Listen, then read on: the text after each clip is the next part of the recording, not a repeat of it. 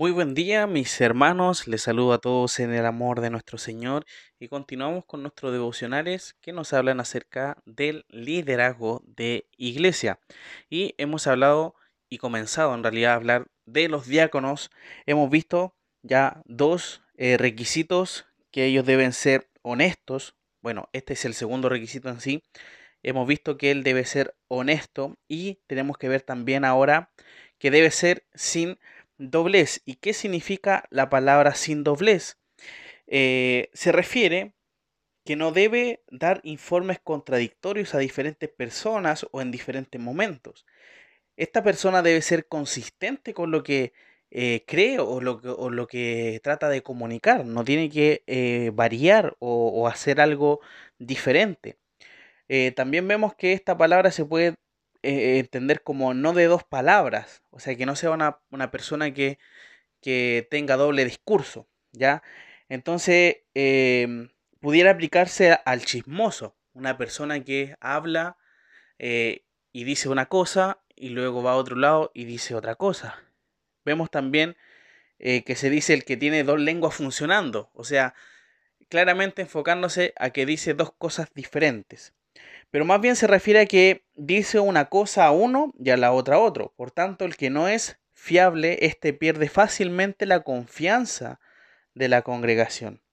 La doble, eh, en este caso, la, doble voz eh, es una forma de engaño. Así que es importante para el diácono no tener un doble discurso. Muchas veces se puede pensar de que diga una cosa a los ancianos, ya que trabaja directamente con él, y diga otra cosa a los hermanos. Entonces, por eso es importante también no que haya un, antecedente, que digamos que los diáconos son chismosos para nada, sino que se refiere que tienen que cuidar eso, ya que quizás están en contacto con muchas personas, con muchas cosas que tengan que hacer, como son parte de, o colaboradores directos de los ancianos quizás también puedan decir, no, que me dijeron esto y luego me dijeron esto otro y como que al final trata de dejar mal a los demás. Entonces por eso es importante que dentro de la iglesia, este líder de, diácono en este caso que, que trabaja directamente con los ancianos, demuestre eso, demuestre que no es una persona eh, de doble discurso, por eso es importante que nosotros estemos orando por eh, los líderes. En este caso vemos que los diáconos son parte del liderazgo de iglesia porque parte de, un ministerio visible eh, son los diáconos. Entonces por eso es muy importante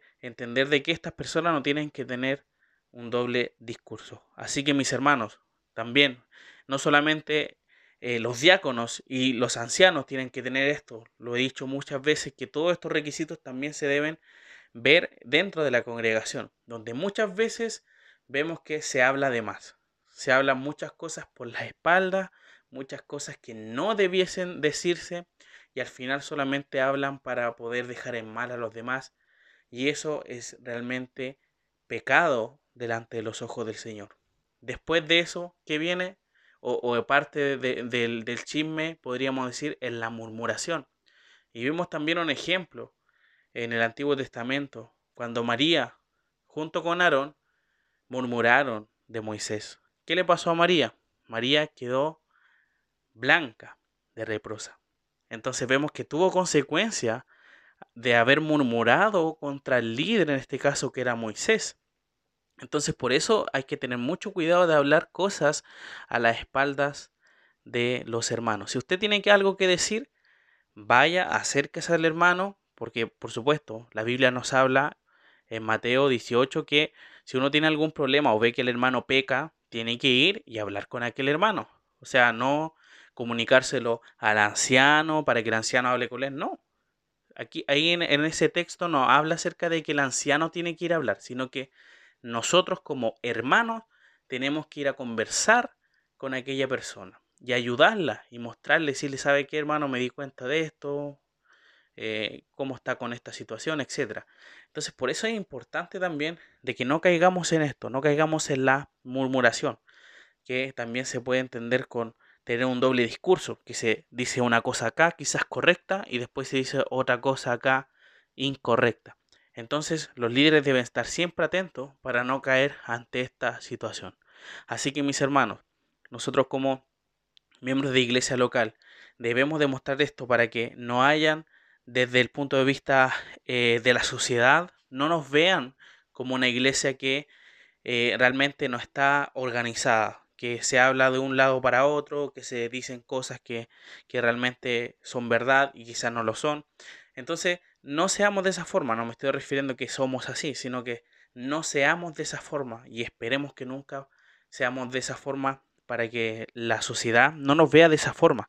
Entonces, bien importante para nosotros, mis hermanos, que podamos esforzarnos en hacer eso y tener mucho cuidado antes de esto. Y por eso tenemos que orar por nuestros diáconos y por supuesto diaconisas y ancianos.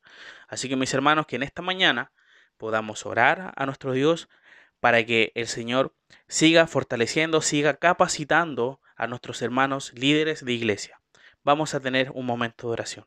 Te damos muchas gracias, Señor, porque en esta hora podemos ir aprendiendo de a poco acerca de los requisitos de los diáconos.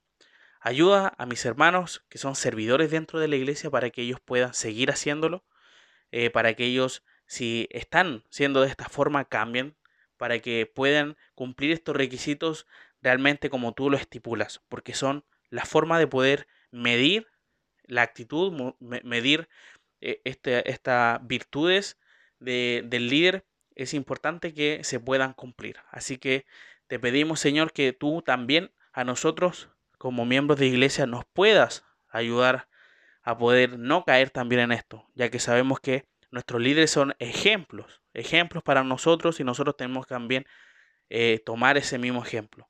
Ayúdanos, Señor. Es difícil muchas veces eh, no caer en esto, ya que eh, es algo fundamental dentro de alguna conversación el poder quizá hablar de otros y muchas veces posiblemente se habla de más. Ayúdanos a no caer en eso, ni siquiera en la murmuración, Señor.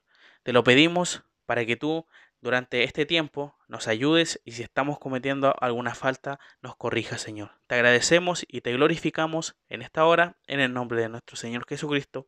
Amén.